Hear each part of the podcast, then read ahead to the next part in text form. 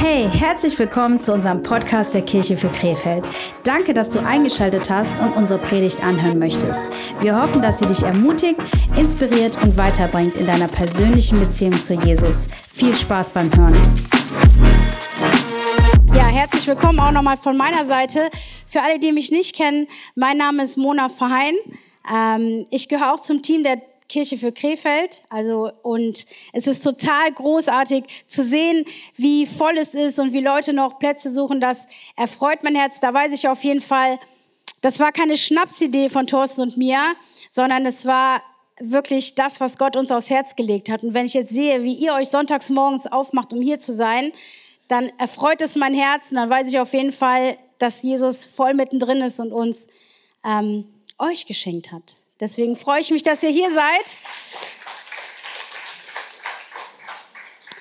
Heute ähm, darf ich predigen über unser, äh, wir haben eine Predigtreihe, die heißt Standhaft Leben und wir haben uns den Daniel aus der Bibel angeschaut.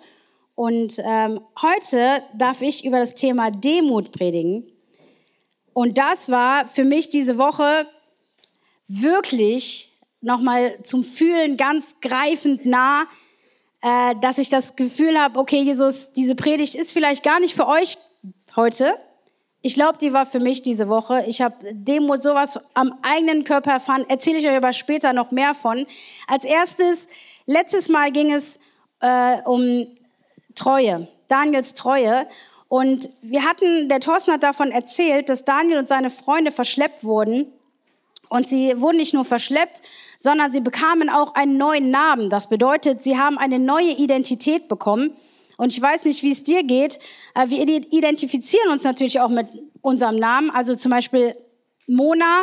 Wenn ich mich vorstelle, ich heiße Mona, der, die erste Frage, die man fragt, ist, Heißt du Mona oder heißt du Ramona oder heißt du Monika? Ja, also man hat irgendwie immer eine Verbindung mit seinem Namen. Vielleicht der eine oder andere sagt, mein Name gefällt mir gar nicht. Der andere sagt, meine Eltern haben den speziell ausgesucht, weil und so weiter und so fort. Ähm, nur kurz zur Info, ich heiße wirklich nur Mona, ja. Bitte auch keine anderen, es gibt den auch nicht abzukürzen. Ähm, und Daniel hat einen neuen Namen bekommen, als er verschleppt worden ist. Also er ist nicht nur weit weg von zu Hause, er hat auch noch den Verlust seiner Identität gespürt, gemerkt. Daniel wurde Belshazzar genannt. Also es kommen jetzt auch ein paar Namen. Wer von euch schwanger ist und sagt, Mensch, ich bin noch so auf der Suche, da gibt es auf jeden Fall noch einige. Aber dieser Name Daniel, der bedeutet, Gott sieht mich, Gott ist mein Richter. In den neuen Namen, den er bekommen hat, war, du sollst Menschen dienen. Also es ist wirklich ein Herabsetzen seiner Identität gewesen. Und trotz dieser Umstände verrät Daniel seine Werte nicht. Er verrät seinen Glauben an Gott nicht. Er bleibt Gott treu. Und wenn ihr das weiter lest, da hat Thorsten auch nochmal drüber gesprochen, haben wir festgestellt, hm, dass er nicht nur treu gewesen ist, sondern er wurde auch extrem gesegnet. Daniel wurde aufgrund seiner Treue gesegnet und Gott bleibt ihm auch treu. Daniel hat Standhaftigkeit bewiesen, indem er Gott treu blieb. Heute, wie ich schon gesagt habe, geht es um Daniels Demut. Was bedeutet Demut? Ich habe mich jetzt viel damit auseinandergesetzt. Natürlich, äh, ich bin lange mit diesem Thema äh, so unterwegs gewesen und ich habe eine ähm, Zusammenfassung davon gefunden. Die möchte ich euch kurz vorlesen. Und zwar heißt sie: Was bedeutet Demut? Demütige Menschen wissen, welchen Wert sie haben und wissen, was sie können. Trotz allem sind sie bescheiden und begegnen anderen Menschen in gewisser Weise hierarchisch. Wird das ausgesprochen? Hierarchisch. Hm. Unter ihnen stehen auf Augenhöhe. Gegebenheiten werden beispielsweise hingenommen, ohne sich zu beschweren. Demut kommt vielleicht, dieses Wort Demut in unserem Alltag gar nicht so oft vor oder vielleicht benutzen wir das auch gar nicht. Aber wenn du mal in dein Leben hineinschaust und guckst, so was ist, wo habe ich wirklich Demut gespürt oder wo musste ich wirklich, da wusste ich, ich bin im Recht gewesen, aber musste wirklich lernen, hier demütig zu sein. Ich habe ähm, diese Woche eine Küche gekauft und ähm, das war so ein richtig harter Prozess weil ich ähm, mir eine gewisse, wir hatten uns eine gewisse Preisvorstellung gemacht und die Küche, die wir uns ausgesucht haben, hat auch in diesen Preisrahmen gepasst, das war auch in Ordnung. Aber ich hatte mir in den Kopf gesetzt, ich werde, so tief es möglich geht, runtergehen. Ich werde die sowas von runterdrücken mit dem Preis, weil ich bin auch Verkäuferin, ich weiß, da ist immer was zu holen und ich wollte das haben. Und ich war so, ihr könnt euch nicht, ich war schon, ich war schon so richtig verbissen, diesen Preis. Der war okay, der Preis. Also es war ja nicht so, dass der jetzt übertrieben, aber ich hatte mir das in den Kopf gesetzt. Mich kriegst du nicht. Das Problem war aber, dass ich meinen Freunden, meinen Arbeitskollegen und so hatte ich schon davon erzählt, ihr werdet sehen, ich werde die richtig runterdrücken. Weil diesen Preis werde ich nicht bezahlen. Und so wie ich dann war, habe ich dann erzählt, wie ich das machen werde und so. Und dann werden, ihr wisst schon, alles andere als demütig. Und dann sind mir so ein paar Ideen, nachdem ich mit dem Thorsten gesprochen habe, wir müssen doch noch ein paar Änderungen nehmen. Die ist noch nicht so ganz perfekt. Also bin ich zu der Frau gekommen. Ich hatte auch das Gefühl, sobald ich in das Küchenstudio reingekommen ist, hatte ich schon, oh mein Gott, die Frau Verheyen kommt. Weg. Und dann habe ich nur zu ihr gesagt, da bin ich wieder. Ich habe noch so ein paar Ideen. Zeig ihr die Ideen und so. Und diese Ideen, die ich hier angebracht habe, haben die Küche aber so in die Höhe getrieben vom Preis, dass wir den ursprünglichen Preis natürlich nicht mehr kriegen können. Das war mir auch klar. Was sollte ich jetzt machen? Ich hatte ja schon vorher gesagt, ich will auf jeden Fall runter mit dem Preis. Hab aber meine Ideen hätte ich auch nicht zurückschrauben können, weil die waren wirklich ein Must-Have. Versteht ihr? Ich, ich hätte es nicht mal. Es geht nicht. Es, es muss so. Also sagte zu mir, Frau Verheyen, da muss ich Ihnen aber ganz ehrlich sagen, sind wir durch mit dem Preis, den ich vorher genannt. Das, wär, das werden wir nicht schaffen. Und dann habe ich natürlich meine ganzen Argumente, die ich ja schon vorher groß geprahlt hatte, wie ich die dann runterdrücken werde, habe ich der so, pa, pa, pa, pa, so reingehauen. Dann sagt die zu mir, knallhart,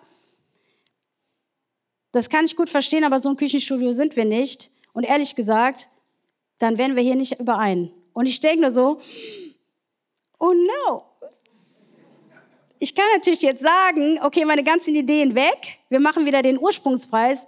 Aber es geht nicht, versteht ihr, wenn das, das geht nicht. Auf jeden Fall war es dann so, dass sie gesagt hat, ich so, wissen Sie was, Sie müssen mir jetzt keinen Preis nennen, ich will auch gar keinen Preis hören, rufen Sie mich morgen an, reden Sie mit Ihrem Verkaufsleiter und dann können wir nochmal sprechen. Die Dame, ich habe dann zu meiner Freundin gesagt, was mache ich jetzt, wenn die mich nicht anruft und was ist, wenn die mir den viel zu teuren Preis sagt, den ich definitiv nicht bezahlen werde. Und dann nächsten Tag, ich habe schon zum Thorsten was machen und der Thorsten sagt so, komm Mona, dann ein bisschen legen wir noch drauf. Ich so, nein, will ich nicht, ich habe vorher gesagt, das mache ich auf keinen Fall, dann gehe ich woanders hin. Ich hatte übrigens schon andere Angebote geholt, ich war schon woanders. Ne?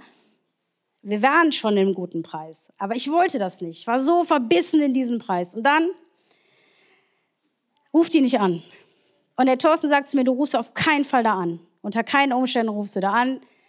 Die ruft an. Und dann habe ich so richtig gemerkt, der ganze Tag, ich habe gewartet auf, und es hat keiner angerufen. Der Tag wurde immer, es ging langsam dem Ende und ich habe richtig gemerkt, ich habe hier etwas gemacht in meinem Kopf, was total nicht in Ordnung war. Ich wollte den runterhandeln ohne Ende, mit ohne Rücksicht auf Verluste. Hab voll geprahlt, ich schaff das. Wenn das einer schafft, dann schaff ich das. Und dann saß ich im Auto und bete, boah, Jesus, das war richtig ätzend von mir. Ich hätte das nicht machen dürfen. Die kam mir schon so entgegen und trotzdem wollte ich das noch runterdrücken und wollte noch und habe hier so, das, das war nicht in Ordnung von mir und habe noch allen erzählt, dass wenn das einer schafft, dann schaffe ich das.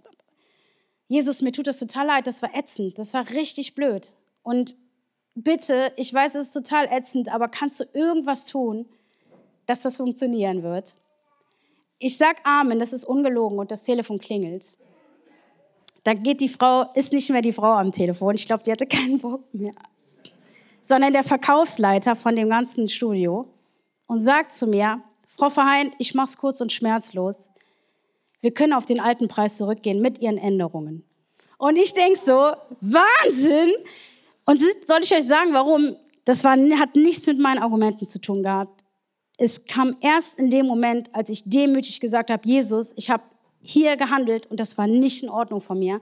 Ich habe runtergedrückt, ich dachte, ich habe es in der Hand, ich dachte, ich krieg's hin habe ich nicht. Jesus, bitte, ich muss es dir hingeben. Das war echt nicht in Ordnung von mir. Und jetzt habe ich eine Küche gekauft. Ihr dürft alle gerne irgendwann mal vorbeikommen. Warten wir ab, ob es dann wirklich so schön ist, wie ich es mir vorstelle. Aber wisst ihr, ich durfte diese Woche diese Predigt für mich halten. Wenn keiner von euch was mit dieser Predigt anfangen kann heute, egal, Mir hat sie geholfen. Ich habe wirklich davon lernen können. Das war wirklich für mich ein Learning. Demut ist ein Verzicht auf Dinge, wo du sicher bist, dass du überlegen bist. Mutter Teresa sagt, Demut ist ein Verzicht auf Überlegenheit. Demut, das Wort Demut kommt von dienen und Mut. Demut aus, kommt aus dem Lateinischen, im Lateinischen bedeutet das Humilitas und der Wortstamm davon bedeutet quasi, also das lateinische Wort für Demut ist Humilitas. Und das Interessante ist, Humus ist das Wort für Erde. Und Erde bedeutet auf dem Boden geblieben.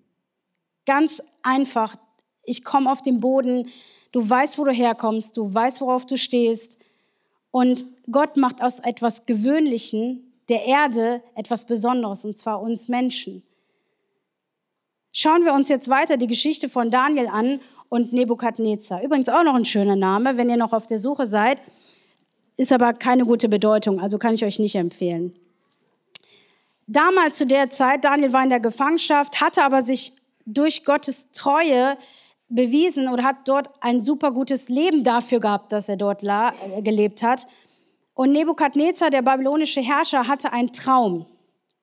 Dieser Traum hat ihn so beunruhigt, dass er nachts, äh, dass er morgens wach geworden ist und total fix und fertig war. Er rief seine ganzen Magier, Wahrsager, einen Sterndeuter zu sich und die sollten ihn seinen Traum nicht nur deuten, sondern auch nennen die Bibelübersetzungen streiten sich so ein bisschen drum. Der, manche sagen, dass der, dass der Nebukadnezar die, den Traum nicht mehr wusste, als er morgens wach wurde. Und deswegen wollte er ihn von seinen Wahrsagern nochmal genannt bekommen.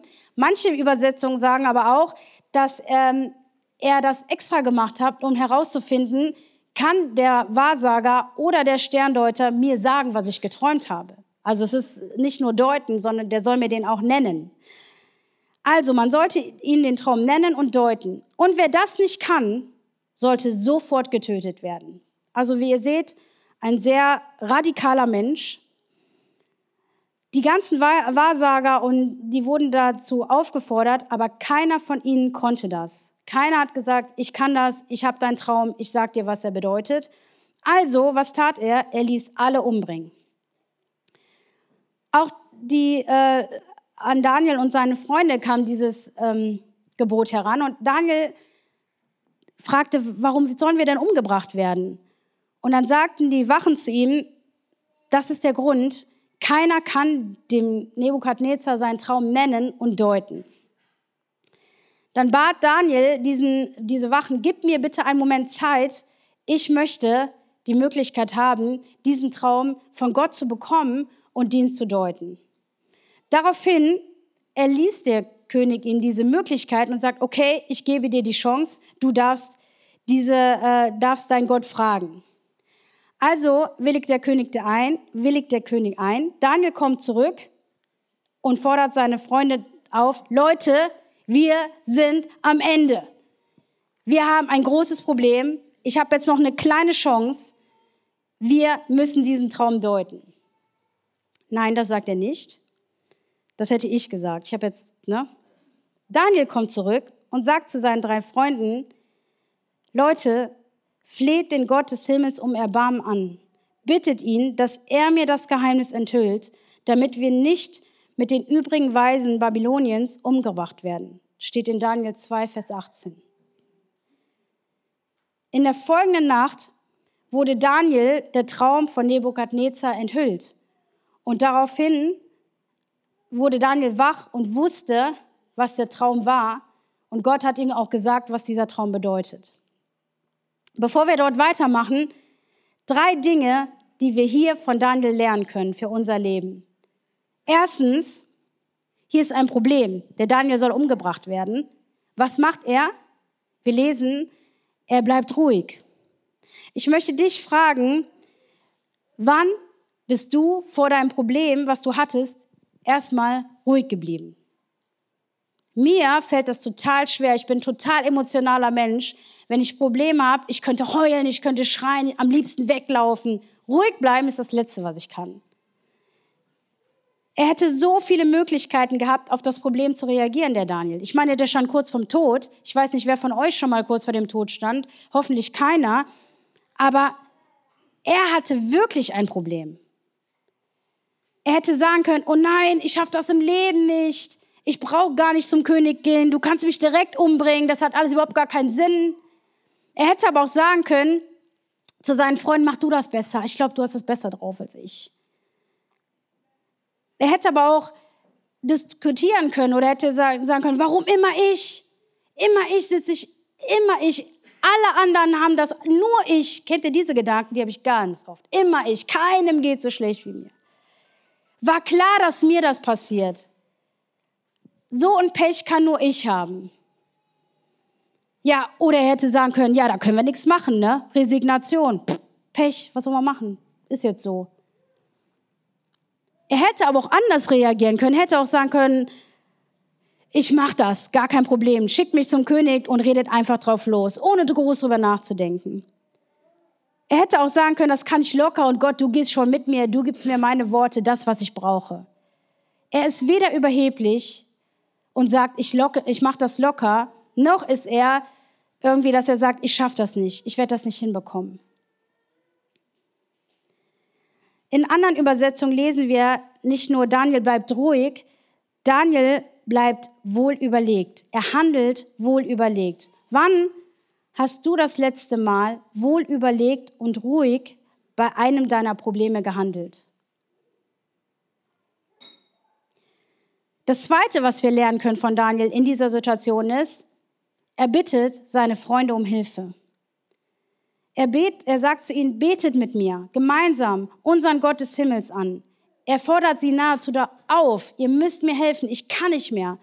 Ich krieg das alleine nicht hin. Ich möchte dich fragen, fragst du deine Freunde, ob sie mit dir für dein Problem beten? Oder erwartest du nur Lösungen für dein Problem? Oder Ratschläge? Aber fragst du nach Gebet? Fragst du danach, ey, ich kann nicht mehr, kannst du für mich beten? Ich weiß nicht, wie ich da weiter kann. Wisst ihr, es gab so Momente in meinem Leben, da war ich so enttäuscht von Gott, dass ich gar nicht mehr beten konnte. Ich war so enttäuscht und war so traurig, dass ich wütend war, überhaupt den Namen von Gott anzubeten. Aber wisst ihr, was mir geholfen hat? Dass ich wusste, dass da Menschen sind, die beten für mich, wenn ich es nicht mehr kann. Die beten für mich, wenn ich keine Kraft mehr habe. Die beten für mich, wenn ich sauer bin auf Gott. Da wusste ich, ich habe Menschen an meiner Seite, die beten, wenn ich nicht mehr kann. Und genau deshalb ist Kirche so wichtig. Deshalb ist eine Kleingruppe so wichtig. Es gibt Menschen, oder vielleicht sagst du dir, ich brauche keine Kirche, ich brauche auch, ich brauche keine, keine Kleingruppe oder ich, ich, ich kann das mit Gott auch alleine machen. Das stimmt. Du kannst deinen Glauben auch ohne Kirche leben. Aber überleg dir mal, wenn du dir sagst, ich brauche nur Gott, ich brauche niemand anderen, ist es nicht vielleicht ein Schlupfloch, um nicht mit anderen zu sein, um keine Gemeinschaft zu haben mit anderen? Und selbst Jesus hatte seine zwölf besten Freunde, die er gebeten hat, ey, ihr müsst beten, als es ihm so schlecht ging. Selbst Jesus hat, ist nicht allein durch die Welt gelaufen. Selbst Jesus hat sich zwölf beste Freunde gesucht und hat gesagt, ich kann nicht mehr, ihr müsst für mich beten. Gut, die sind letztendlich eingeschlafen beim Beten, aber das ist ja egal. Aber es war ihm wichtig. Ich will dich ermutigen, wenn du sagst, ich bin allein im Glauben unterwegs, dass du dir eine Kirche suchst, wo Menschen sind, die für dich beten, wenn du es nicht mehr kannst. Die mit dir gehen, wenn, wenn du nicht mehr kannst. Wenn du das Gefühl hast, ich bin am Ende, ich schaffe es nicht mehr. Das sind Menschen, die laufen mit dir den Lauf. Das Dritte, was wir lernen von Daniel, er bekommt Gottes Antwort. Er bekommt den Traum vom Nebukadnezar und auch seine Bedeutung. Was tut er als allererstes? Er rennt nicht raus und sagt, Leute, ich hab's, ich kann's, ich weiß, Gott hat es mir gegeben. Das allererste, was er tut, er dankt. Wir lesen in Daniel 2, 19 bis 23, Gepriesen seist du in alle Ewigkeit. Du, Gott, besitzt Macht und Weisheit. Du bist der Herr der Zeiten. Du setzt Könige ein und setzt sie ab. Du gibst den Weisen ihre Weisheit und den Klugen ihren Verstand. Du enthüllst, was tief verborgen ist. Du siehst, was im Dunkeln ist. Doch dich selbst umstrahlt reinstes Licht. Gott meiner Väter, dich rühme und preise ich. Du hast mir Kraft und Weisheit verliehen. Unser Gebet hast du erhört und hast mir den Traum des Königs enthüllt. Das allererste, was Daniel tut, ist Gott loben.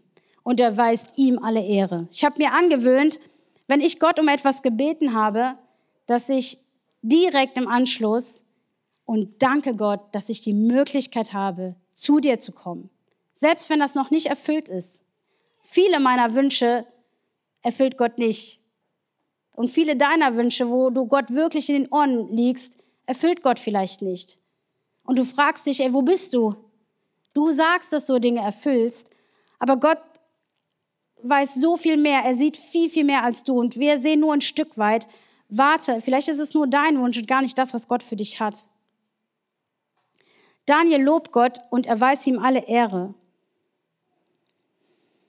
Also geht's weiter. Daniel geht zum König. Er hat die Lösung, die er von Gott bekommen hat und die ist safe. Das weiß er ganz genau, die ist sicher. Und Daniel erklärt ihm, was, der, was Gott ihm gesagt hat. Wir lesen in Daniel 2, 27 bis 31, kein Gelehrter, Magier, Wahrsager oder Sterndeuter kann das vollbringen, was der König verlangt. Aber es gibt einen Gott des Himmels, der das Verborgene enthüllt. Und dieser Gott hat dir, König Nebukadnezar, gezeigt, was am Ende der Zeit geschehen wird. Ich sage dir jetzt, was es mit deinem Traum auf sich hat. Du machst es dir auf deinem Lager Gedanken über das, was künftig geschehen wird. Und der Gott, der alles weiß, hat dich im Traum einen Blick in die Zukunft tun lassen. Ich habe dieses Geheimnis nicht durch besondere Weisheit entdeckt, die ich anderen Menschen voraus hätte, sondern Gott hat es mir enthüllt, damit du, König, es erfährst und die Gedanken meines Herzens verstehst. Wenn das keine Demut ist. Daniel sagt ganz klar, das hat nichts mit mir zu tun. Gott ist derjenige, der mir das gezeigt hat. Daniel weiß, dass er nie selbst auf diese Lösung gekommen wäre. Also sucht er seinen Gott, weil er weiß, dass Gott die Lösung kennt. Er ist demütig, er weiß, dass er ohne Gott nichts bewirken kann. Er denkt weder zu hoch von sich noch zu niedrig. Weißt du, was das für uns heißt? Hey, du brauchst nicht perfekt sein. Du brauchst nicht perfekt sein. Daniel wusste, ich, bin, ich werde das niemals schaffen, aber mit Gottes Hilfe kann ich das tun. In 1. Petrus 5, Vers 5 lesen wir, Gott widersteht den Hochmütigen, den Demütigen aber schenkt er Gnade. Und das heißt für uns, du brauchst nicht perfekt sein, den Demütigen schenkt er Gnade. Gott widersteht niemals denjenigen, die eine zerbrochene Vergangenheit haben. Gott widersteht niemals denjenigen, die sagen, Gott, ich brauche deine Gnade. Gott sagt niemals, ich kann dich nicht gebrauchen, weil du zu schüchtern bist, weil du nicht gut genug bist, weil du nicht genug Christ bist, wie ich mir das wünsche. Gott sagt niemals, ich kann dich nicht gebrauchen, weil du zu schwach bist oder zu zaghaft, weil ich mir mehr von dir erhofft habe. Gott sagt niemals, weil du so eine Vergangenheit wie du hast, kann ich dich nicht gebrauchen. Und Gott sagt niemals, weil du deine Versprechen, die du mir immer versprichst, nicht hältst, kann ich dich nicht gebrauchen. So etwas würde Gott niemals zu dir sagen. Ein demütiges Herz will Gott verändern. Wenn du bereit bist und sagst, ich kann nicht, von mir heraus kann ich das nicht, aber Gott kommt in dein Problem. Gott sieht dich und möchte gerne mit einem demütigen Herz dich verändern. Gott widersteht den Hochmütigen. Gott liebt es, Menschen zu gebrauchen, die sonst keiner gesehen hat. Mose, den Stotterer, Jona, den Verpisser oder Josef, der Träumer. Diese Leute will Jesus gebrauchen. Mit den Leuten kann Gott was anfangen, nicht mit denen, die meinen, die schon alles drauf haben. Also wenn du von dir klein denkst und wenn du denkst, ich kann das nicht, will ich dir Mut machen. Dann will ich dir sagen, genau dich kann Gott gebrauchen. Demut heißt aber auch nicht, sich selbst doof zu finden und zu sagen, ich kann sowieso nichts und sich herunterzuspielen und klein zu reden. Weißt du, es ist eine Beleidigung an deinen Schöpfer, der dich wunderbar gemacht hat und begeistert von dir ist. Als ich angefangen habe, in dem Lobpreis zu singen, ähm, war ich so unsicher, ihr könnt euch das nicht vorstellen, das war wirklich eine Qual für mich. Nächte zuvor, wenn ich wusste, also ich habe angefangen zu singen, ich war ungefähr so 15. Nächte zuvor, wenn ich wusste, ich singe am nächsten Sonntag in der Kirche, habe ich nachts Durchfall gehabt bis morgens früh durch. Also nur, dass ihr so ein Gefühl davon habt. Das ist nicht easy für die Leute, die hier stehen. Ich weiß nicht, was die heute Morgen alles durchgemacht haben. Ich hoffe, kein Durchfall. Und ich weiß, damals, es hat mir so viel gekostet. Das war so furchtbar für mich. Und irgendwann ich dann, kam ich an den Punkt, dass ich, ich schaffe es nicht mehr. Und habe angefangen, aufzuhören, habe gesagt, ich singe nicht mehr, ich mache das nicht mehr, das ist, ich, ich schaffe das nicht. Und dann habe ich aber gemerkt, das ist das, was Gott mir gegeben hat. Und das hat Gott mir gegeben. Und es können mit Sicherheit Leute besser als ich. Also habe ich gesagt, okay, ich nehme Gesangsunterricht, damit meine Sicherheit da ist und ich weiß, ich kann das wenigstens einigermaßen. Und habe Gesangsunterricht genommen, vier, vier Jahre, vier Stunden, vier Jahre, weil ich wusste, dann habe ich eine Sicherheit. Dann weiß ich, ich habe das gelernt und ich kann wenigstens den Ton halten. Das war mir schon wichtig. Ja, also soll ja auch nicht jeder auf der Bühne stehen und singen. Das meine ich damit nicht. Aber ich wusste, Gott hat mir das geschenkt und ich will das lernen und ein gutes Gefühl dabei haben. Und irgendwann, als ich das angenommen habe für mich, okay, Jesus, du hast mir das geschenkt, ich will das auch benutzen, habe ich gemerkt, dass Gott mich da gebraucht. Und dass es mir jetzt macht es mir richtig Freude. Ich habe keinen Durchfall mehr jetzt, nur noch beim Predigen. Aber ist ja nicht schlimm. Ne? Habe ich auch nicht mehr. Minderwert ist keine Demut. Du musst deinen Wert kennen. Du musst wissen, ich weiß, was ich kann, weil es mir von Gott geschenkt worden ist. Was heißt das für uns? Gott verlangt nie etwas von dir, was er selbst nicht bereit ist zu tun. Gott verlangt nie etwas von dir, was er selbst nicht bereit ist zu tun. Gott selbst ist die Demut in Person. Er schenkt uns seinen Sohn, Jesus Christus, der auf die Welt kam, um einer von uns zu sein, um demütig alles hinzunehmen. Hat er das verdient? Nein. Hat er es nötig? Nein. Er hat es getan, weil er dich so sehr liebt. Er hat ein demütiges Herz gehabt, hat gesagt, deine Liebe, ich möchte das aus Liebe zu dir tun. Es gibt Menschen, die denken, Gott ist ein Riesennarzisst. Er hat die Menschen geschaffen um, und hält sie jetzt in so einem Universum geschaffen und möchte, dass sie ihn die ganze Zeit nur anbeten. Wenn ihr das denkt oder wenn du das denkst, ich habe mir lange darüber Gedanken gemacht, wenn du das denkst, dann muss ich sagen, dann hat Gott wirklich einen verdammt schlechten Job gemacht, oder? Weil wir uns immer wieder von ihm abwenden und eigentlich ja unser Ding tun. Gott hat uns einen freien Willen geschenkt und somit uns eine freie Entscheidung gelassen, dass wir uns für ihn entscheiden.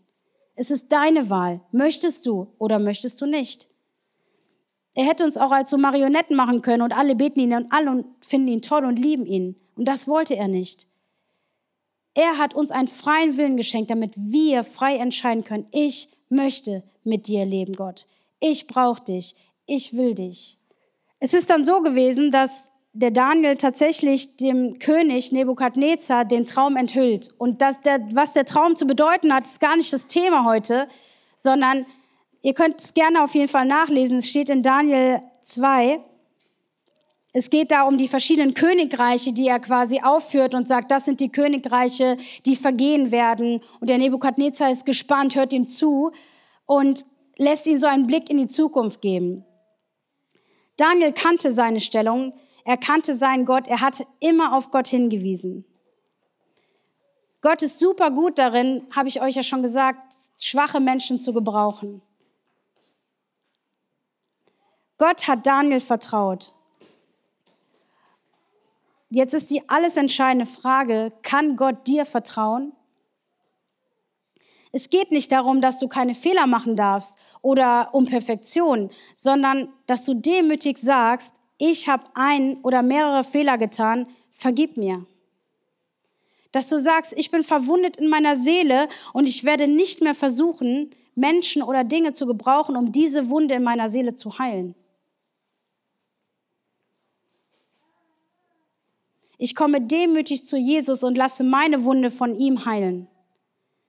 Ich habe verstanden, dass Gott viel mehr in mir sieht und, und ich nicht wie ein Häufchen Elend durch die Welt laufe, sondern dass ich verstehe, dass Gott so viel mehr in mir sieht. Und ich weißt du, ich will dir Mut machen heute Morgen. Ich will dir Mut machen, wenn du dich so klein geredet hast bisher, will ich dir Mut machen. Gott sieht dich so nicht. Gott hat so viel in dich hineingegeben. Und wenn du so einen Funken, wenn du fragst, ich weiß aber gar nicht, was Gott in mich hineingegeben hat, dann frag ihn mal, Gott, was hast du mit mir und meinem Leben vor? Und ich kann dir sagen, du musst vorsichtig sein mit dieser Frage, denn da wird Großes bei herauskommen. Wenn du offen bist für das, was Gott für dich hat, da kommt viel. Es ist so schön, darin zu leben, was Gott für dich vorbereitet hat.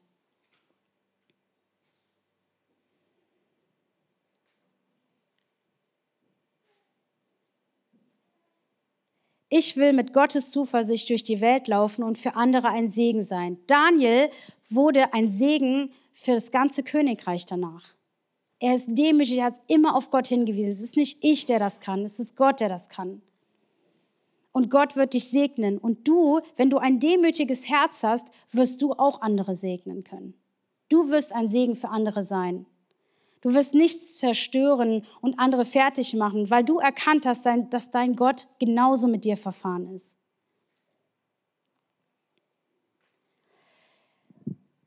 Demut kann man lernen. Wie können wir Demut lernen? Wie übt man eigentlich demütig zu sein? Erstens, respektiere dich selbst. Wenn du dich nicht selber liebst, wenn du dich nicht so annehmen, kann, wie, wie, annehmen kannst, wie du bist, mit deinen Fehlern und dass du dich respektierst, so wie du bist, dann wird es für dich auch total schwer sein, demütig mit dir zu sein und auch mit anderen. Zweitens, schätze deine Mitmenschen um dich herum. Schau, ey, was passiert mit den Menschen? Also ich weiß, zum Beispiel bei mir auf der Arbeit, ich arbeite in der Apotheke, Menschen, die dort hineinkommen, die sind natürlich krank und die sind wirklich schlecht gelaunt. Ihr könnt euch das nicht vorstellen. Wenn du krank bist, weißt du ja vielleicht, wie es dir geht.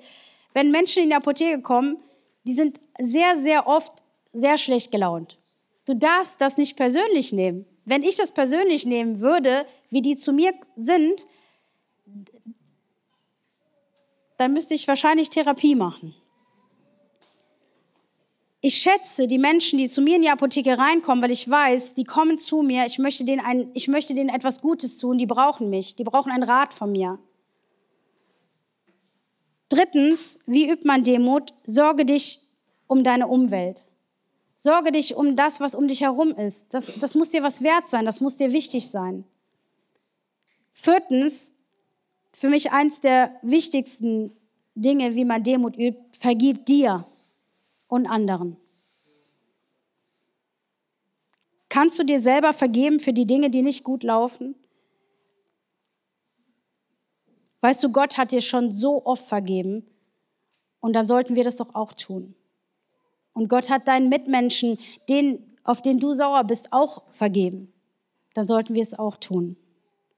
Und fünftens, sei bescheiden und genügsam. Und das kann man lernen. Das ist wirklich, das, das, das, das muss man wirklich lernen. Ich bin zufrieden mit dem, was ich habe. Ich bin genügsam und ich gebe das, was ich habe, gerne. Steht ruhig gemeinsam auf, lasst uns gemeinsam aufstehen für das Letzte, was ich euch noch sagen möchte. Lasst uns demütig sein und nicht zu klein von uns denken. Und darauf vertrauen, was Gott für uns hat. Lass uns wirklich zusammenfassend nochmal verstehen, Demut bedeutet wirklich, uns nicht klein zu sehen, sondern zu wissen, hey, ich weiß, was ich kann, aber ich gebe alles meinem Gott. Gott, du musst durch mich wirken. Ich möchte ein Diener sein. Ich möchte dienen mit Mut. Lass uns wirklich lernen, in unserem Problem ruhig zu sein, so wie Daniel. Wohlüberlegt zu handeln. Bitte deine Freunde um Hilfe. Frag, wenn du nicht mehr kannst, kannst du für mich beten? Und ich möchte noch mal daran erinnern, dass wir jetzt Kleingruppen machen, wenn du sagst, ich habe keinen Platz, wo ich hinkommen kann. Wir starten jetzt mit Kleingruppen. Das ist der Ort, wo du Menschen wirklich begegnen kannst, wo, wo es ein kleinerer Rahmen ist, wo du sagen kannst, bitte bete für mich, ich will mit dir zusammen unterwegs sein. Christsein ist kein Einzelsport. Und drittens, Daniel dankt.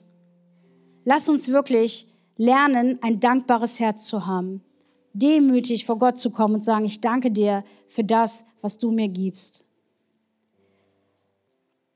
Und wenn du sagst, ich habe das für mich noch nie so, so angenommen und ich hatte noch nie dieses Gefühl, dass, dass da wirklich jemand ist, der Interesse an mir hat, dann möchte ich dir heute Morgen die Chance geben, wenn du sagst, ich bin der, ich, ich möchte gerne mit Jesus leben. Ich, das, was Simona gesagt hat, dieses, da ist jemand interessiert an mich.